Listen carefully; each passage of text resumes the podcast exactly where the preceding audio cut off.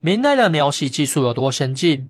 从三眼冲到火神枪，大明火器落后在哪里？自中国发明火药和火器以来，火器技术的传播，深深的改变了世界历史的进程。在近代早期火器的制造和使用方面，有三个地区或国家较为成功，他们是欧洲、奥斯曼和日本。中国在十六世纪接触到这三个国家或地区的火器时，才发现他们也有后来居上之势。这样的认识是本论文的起点。在十六、十七世纪的中外火器技术交流和转移过程中，明朝相继引入火绳枪、扶浪机、红夷大炮三项先进技术和器物，用以抵御演愈烈的南北边患，甚至用以挽救濒临危亡的国家政权。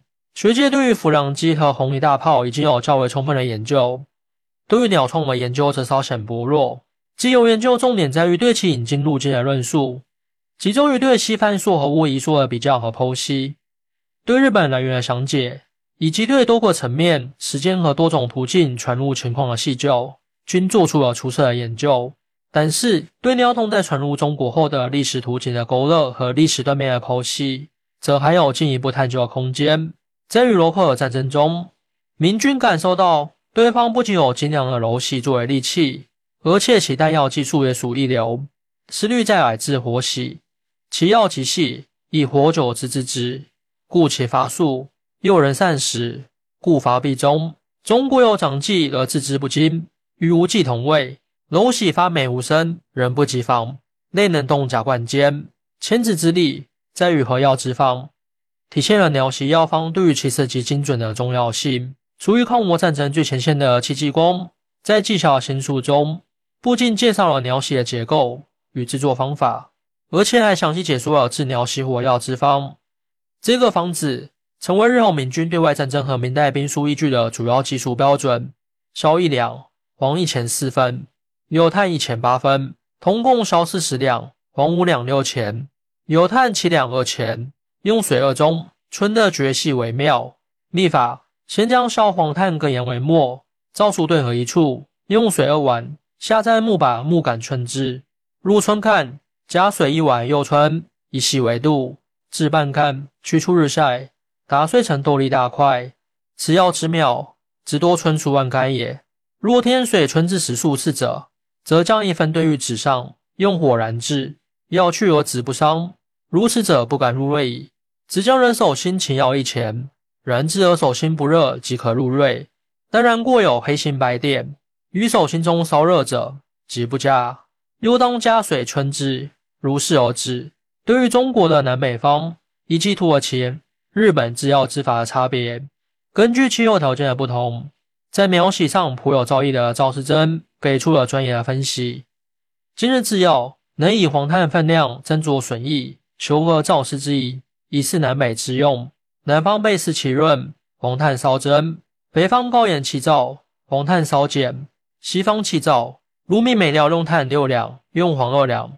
海中奇润，日本用炭六两八钱，用黄二两八钱。这些知识在清朝的防守集成中得到了继承和发展。有方烧十两，黄七钱，有炭一两七钱。赤铜炭油妙，如用于北方，炭黄各减二钱。苗西采用单个铅字作为发射物，以精度较高的锻造技术制造高倍镜的枪管，并仔细研磨铅字。石细罐必与签子间的游戏十分细小，免去了木马子的设计。签子大小而与吸口大小相应，子大而吸口小，会导致植入不深。火药燃烧后，作用于签子的时间短，签子出口变弱；字小而吸口大，会导致火药先签子而泄，签子发无力，或者嵌融于药内，成为虚发。戚继光在《盖小新书》中提出了签子和发药均为三钱的标准。而且，习可以以可容三钱签字为准，子轻则要减，子重则要增。在明代诸多兵书中记载的标准都是三钱，显示出这是经过实战经验总结出的一个比较科学的标准。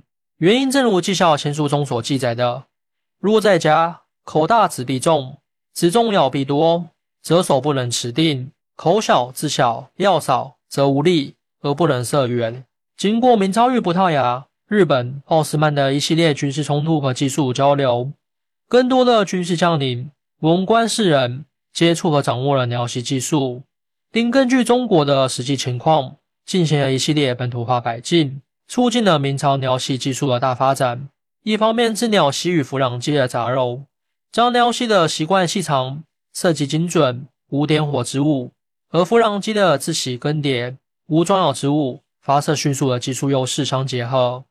以车电喜和字母喜为代表，神器部所在车电喜长六尺许，重六斤，前用六筒，后铸子喜，子喜各有火门，子喜腰间用一铜盘压住，盘上打眼为罩门，子喜长七寸。重一斤，用药二钱四分，单二钱。所在子母喜，指出鸟喜馆长装药不速，来意子喜。为官后不解螺丝底，方照府让机喜事开作铁槽，谓之母喜。自朝后至管端长四尺二寸，重六斤。子喜一样四个，每个重一斤，长七寸。上有小铁牌做拿手，中开小眼，与前照心对准，欲放时四指轮中。即放置白喜，其次不热，万物爆炸之失。另一方面，是鸟系与三眼系的杂糅，增加鸟系一次性发射弹丸的数量，进而促进其在三眼系占据统治地位的北方推广。以迅雷喜和五雷神机为典型。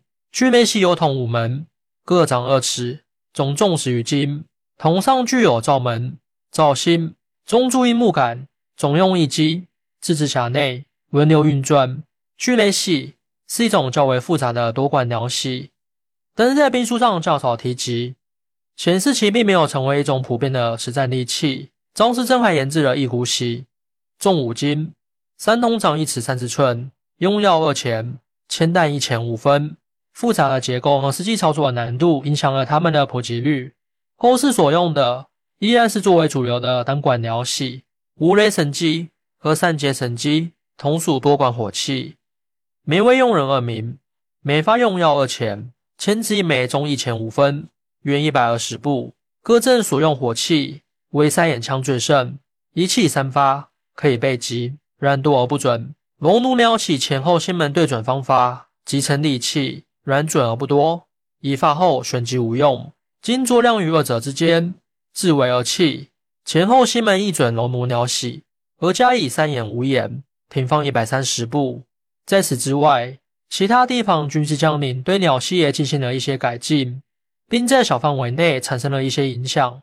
如《战守全书》记载，今日鸟喜亦有之子有九，名九龙枪床射，并在攻防战中取得实效。即由此，其他地方也开始仿制这种火器。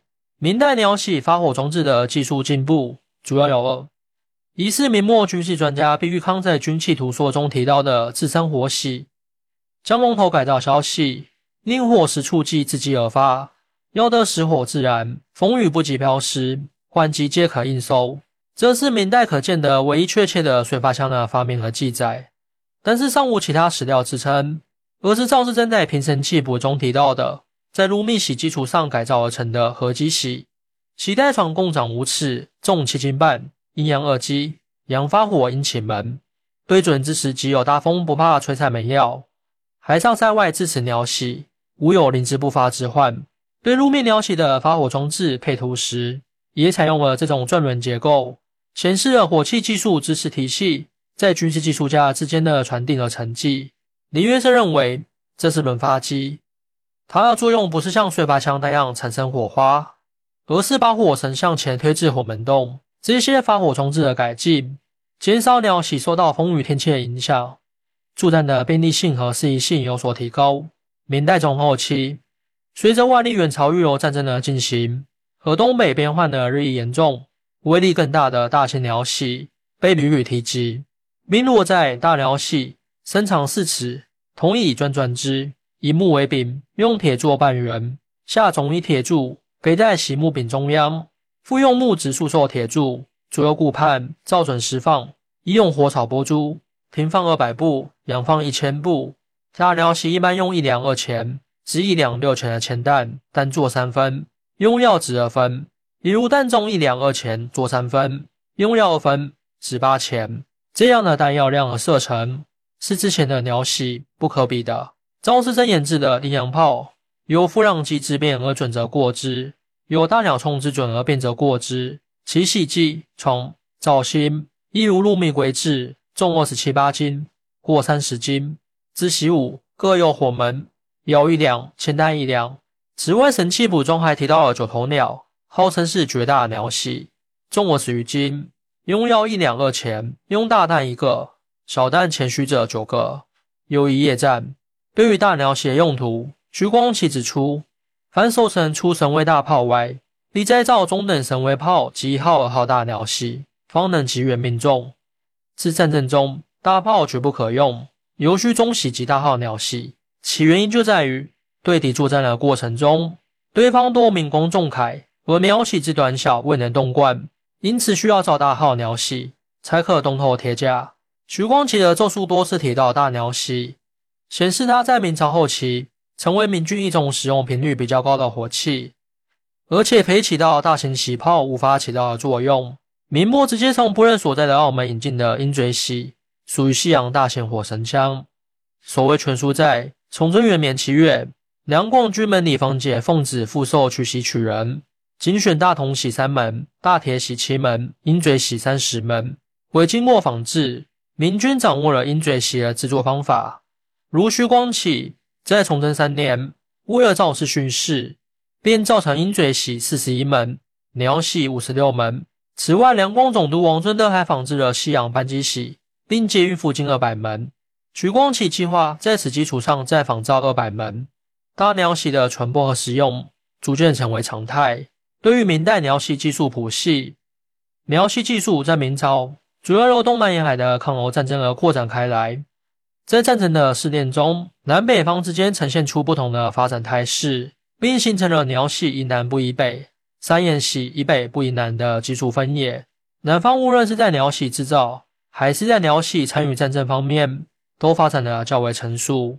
技术外溢的表现在于，隆庆年间，谭润、戚继光、宇达泰等抗欧将领北上整顿计调防务之后，苗系试图在北方占据主要地位。在此之后的闽清鼎俄战争，则是中国历史大变局中的重大事件。作为战争中最重要的单兵作战火器，鸟系技术从明之长技转变为明与后金共有，最终大鸟系成为发展主流。鸟系技术在动漫沿海的传播，主要涉及在军队中的使用。民间地方官方具有记载，如嘉靖三十六年六月，罗寇入犯淮安庙湾，被明军用鸟系打沉楼船二十余只，伤死楼贼无算。三十八年五月，明军平江北。巩固了胜利成果，可见鸟系作为一种制敌利器，在明军的对外作战中已得到较多应用。这种技术随着战争的进行而逐步成熟。在与罗寇作战的过程中，明军掌握了不少鸟系的运用之法。他们认识到鸟系虽三放，洗热不可再放。若没人以布数尺用水打湿，三放之后以布湿洗，可以长放不歇，而且。他们还掌握了一些抵御鸟袭射击之法，如明军俘获原籍广东揭阳的日本赘婿李七师，掌握了盐水自蓄备可降鸟袭的方法。但是，明军与罗寇在鸟袭技术方面的差距，不仅仅是器物方面的，士兵的心理素质和鸟袭使用的熟练程度，甚至是更重要的。对于鸟袭的实战，郑若成指出：“短兵相接，乃龙弩所长。”其鸟嘴喜反为彼之长技，而我兵鸟袭手虽多，不能取胜。或牵子坠地，或要线无法，手调目眩，两天空响。明军一直依靠大中小型多种火器协同作战，来弥补自己在鸟袭技术及实战方面的劣势。但是，经过经久的战争试炼，明军在鸟袭制造和使用方面有了实质性的进步。这一点成为日后南兵的优势和技术特色所在。一直持续到明末万历十年，公贵作北侍中李希在《陈默义必永物述》中指出，夫让机、鸟锐二器往往用于浙服广东沿海地方，为彼处工匠灌造得法。南将之灌造而锐，亦有北将之灌造弓箭、盔甲也。令自省将每年造解弓箭等项军器，今后只造解一半，其一半前更改造鸟锐若干门，逐年并解兵部，转发经营应用。盖以鸟锐浙江所造毒金也，令福建、广东将每年造解弓箭等器制造一半，其一半前根改造复壤机若干门，逐年并解部转发经营应用。盖以复壤器乃明广工匠所造镀金业，明朝所制鸟玺的威力也逐渐增加。八十步之外能击四弹倍而成，五十步之外能击三成四成。在东北变幻日盛时，橘光器也曾建议访求命广浙之精巧工匠制作火器，并仿取其惯习火器者做出训练。南方工匠和南兵成为明代鸟玺技术精良的代表，也成为明朝对内对外战争的杀手锏。经过多年的发展，鸟玺不仅在东北沿海的陆战、海战和守城作战中皆被置于重要地位，而且轮色之法已经得到应用，与西方已经非常成熟，而且记载极多的轮色之法相比，中国的轮色之法记载较少。戚继光在训练军队的过程中，较多的用到了轮色之法。其绩效亲书提到，这支小百步之内，厅门总放洗一个，每长号一声，秒洗方一层。连长号五次，五层俱放币。一些西方学者甚至认为，戚继光在其著作中清晰地显示出他对鸟玺的重视，和按照轮色指法对鸟玺队伍进行组织的训练，要早于欧洲和日本。在其他一些文献中，我们也可以看到对鸟玺轮色之法的记载。军器图说在：“一路最为中国者火器也，唯虑装放火质，临阵未必能应手耳。今会轮班发起之法。”更翻叠进，则连发近日响不停声，敌无不败卡则已。而且在地方志史料中也有新的发现。隆庆四年，漳州府同知罗拱成一曾战守示意，鸟系放发不快，必须洗手众多，更翻叠进，却有间歇，难能制胜。此为平原旷野为例，可见文色之法的应用，得到军事将领和一些地方官员的关注。通过抗龙战争。明朝东南沿海历练了一支纪律严明且战斗力强的军队，并出现了诸多擅长鸟玺和其他火器技术的军事将领。而鸟玺被视为御敌长技，被人不习。北将照做不如法，为南兵灌输北部边防的压力，使得明廷考虑将南将南兵调往北部作战，以期获得实效。康隆名将谭伦的北上，便是这一大背景下的重要举措。他在出任蓟辽总督后。于永清二年四月上书，得弓箭不易发，从而改变明军忌惮不敢战的劣势。但是这一状况随着战事的进行而逐渐被打破。今日东吴亦用火器，查求亦有鸟玺四五千，皆我内地之间人，有以会之。万历三十八年四月，浙江道御史王万扎上见求鬼货非真，其就变成修备法谋术，指出对方就业制造盔甲。取中国将鸟玺火器归敌已亡，而且后金的盔甲精尖。徐光启在奏书中认为，要想攻其坚甲，利用更加长大的鸟玺，这样经历了鸟玺所需资费也更高，中价非四两不可。虽然明军在火器技术上占据优势，但是在与后金军的战争中却常处于下风。鸟玺这种在南方得到充分发展的火器。即使经历了继政的练兵和改革，也依然没能够在北方成为实战性极强的单兵作战火器。北兵不善鸟玺，临阵作战能力极差。熊林弼在《辽左秦师危急奇物求战首长册述》中指出：打鸟玺者，据地暗息，首战战然，半晌不得入千要，及其发也，又东奔西向而不易中，一切器械皆朽顿。四万历四十六年至天启元年。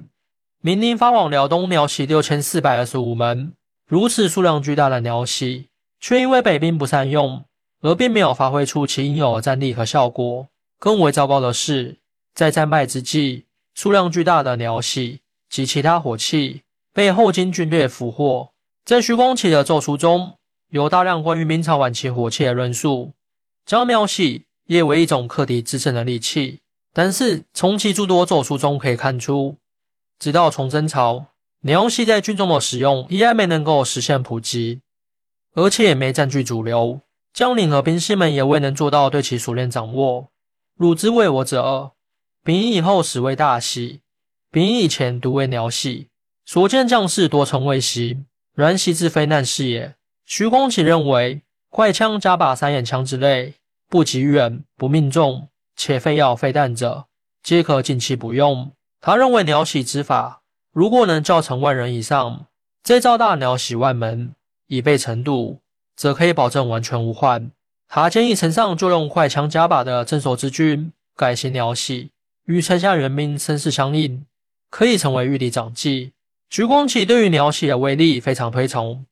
凡鸟喜之精者，以发必必一贼，以小推大，以一推百，贼之不能知，亦见矣。所以然者，此气弹必合口，药必等分，发必命中，不为易于残敌。今用药不多，易于防我故也。徐光启的呼吁未能挽救明朝的败势。后来随着后金的威胁增大，着力放求红衣大炮和自西袭之法。因此，注意力也发生了转移。再加之明朝后期更看重大型火器的作用，而轻视单兵作战火器的威力，也是鸟袭技术及其普及程度都没能够得到提升的一个重要原因。这一点与日本不太相同。日本更重视单兵作战火器，称之为铁炮。在万历时期的元朝御楼战争中就可以看出，罗人以鸟袭取胜，明朝以大型火器取胜。欧洲第一批火绳枪。在一四五零年左右出现，此类火器的种类和数量在十五世纪的最后三零年里激增。火绳枪在实战中无法形成连续性的火力，其在装填弹药的过程中是最脆弱的时候，需要同类或其他类别的武器对其进行保护。与瞄系在中国北方的境遇类似，火绳枪刚在欧洲出现的时候，其影响并没有超过攻守城作战中的首选利器十字弓。火绳枪被视为与十字弓作用类似的武器使用，历史地位也相当。而且长矛在火绳枪出现的时代也占据重要地位，长矛兵在战争中的关键性作用无可替代。但是在其后的历史进程中，火绳枪取得长足的进步。十六世纪初，欧洲军略中火绳枪兵与长矛兵的比例为一四，到十六世纪末则达到了一一。针对火绳枪射速较慢的缺点。十六世纪的中国、欧洲走向了不同的技术路径。欧洲通过阵型训练和发展骑射技术来解决。明代军事技术家也很重视骑射技术，但是他们更多的把注意力集中在改进鸟喜的结构上，通过自己的轮番更迭，或者通过发展多管鸟喜来提高鸟喜的射速。十六世纪二零年代，十字弓基本退出了战争舞台，而意大利战争中。法国对阵西班牙的两次失败，则是火神枪在战争中起到决定作用的标志性事件。此后，以火神枪为主导的阵法、机器防御设施的构建，成为欧洲战争的模式化特征。到十七世纪初，一个有经验的火神枪手可以做到每二分钟一发。对于如何解决两次射击之间的迟滞性和地方骑兵及时而之之间的矛盾，以形成连续性的火力。最早提出骑射战术的是荷兰指挥官拿撒的威廉·路易斯和莫里斯伯爵，在他们1594年的通信中，对这些战术进行了设想。最开始的骑射战术要有实拍的火绳枪手进行轮射，才能形成连续的火力。而到后来的17世纪20年代，瑞典的军队已经达到只要有六排火绳枪手即可的水平。火绳枪兵的轮射与长矛兵的配合。引发了欧洲各国的步兵革命，突破了代表中世纪传统的骑兵作战方法，导致了社会阶层的变动，实现了从火药革命向军事革命和社会革命的转变。火绳枪在其中起到了牵一发而动全身的关键性作用，而在以明朝为代表的东亚世界，则主要停留在火药革命的阶段网。军事革命和社会革命在西方崛起，压倒东方。进而称霸全球的十八、十九世纪才发生。日本的明治维新、清末的洋务运动等，皆是此历史进程的滞后性回应。虽然也有学者认为，戚继光在中国掀起了以步兵革命为标志的军事革命网，但是显而易见，这种战术并不是普适性的。这种骑射轮换、热兵器与冷兵器相配合的阵法。在戚继光、俞大泰、谭纶等操练的军略中得到较为熟练的运用，但并未成为明军作战的通用模式，其影响较为有限。火绳枪的出现引发的军事革命和社会革命与地理大发现等要素结合在一起，构成西方世界兴起这一重要议题的重要组成部分。其发展已超出单纯的器物和技术层面的影响，成为科技与社会研究议题中的一个重要案例。但是，与之对应的明代鸟系技术的发展，则显得较为单一和薄弱。它对中国的军事和社会没有像在欧洲国家掀起的那种革命性影响，它的影响集中在器物和技术层面，而且在明代单兵作战火器中也未能形成压倒性优势，不得不与三眼袭等中国传统火器并肩而立。而且，明代中国的传统较为重视中型和大型火器，将主要注意力集中在弗朗机和忽然引进的红衣大炮上面。相对而言，对鸟喜这一先进的单兵作战火器关注较少。在器物和技术层面，明代的军事成就卓越，先进的弗朗机和鸟喜技术，嫁接而来的新式火绳枪，以及结合南北方传统的多管火绳枪，均构思精巧。设计合理，颇具实效。相比而言，西方重视起色轮换的操练，而加快火绳枪的射击速度，进而形成连续性火力，而对火绳枪的习惯结构钻研较少。至于明代中国的关注点恰好相反，但是西方对发火装置的关注却是一贯的。一五三零年出现钢轮点火装置，一五五零年出现碎石点火装置。在17世纪，火绳枪作为欧洲步兵武器标配的地位逐渐被碎发枪取代后，中西火绳枪技术则形成了较大差距。以中国为代表的东方世界远远落后，火绳枪这一技术起舞，见证的正是中西军事大分流的启幕。明朝的火绳枪有葡萄牙、日本、土耳其三的技术来源，在其交互影响之下，形成了明代鸟袭技术的知识谱系。包含了与富让机杂糅、与三眼洗杂糅、大型化发火装置的改进这四个方面的发展，以及与之相伴的弹药技术理论化，呈现了明代单兵作战火器的最高水平。明朝引进的三项火器技术和器物中，如果说富让机和红衣大炮解决的是中大型火器技术的问题，那么鸟喜则针对的是小型火器。它们的命运不同。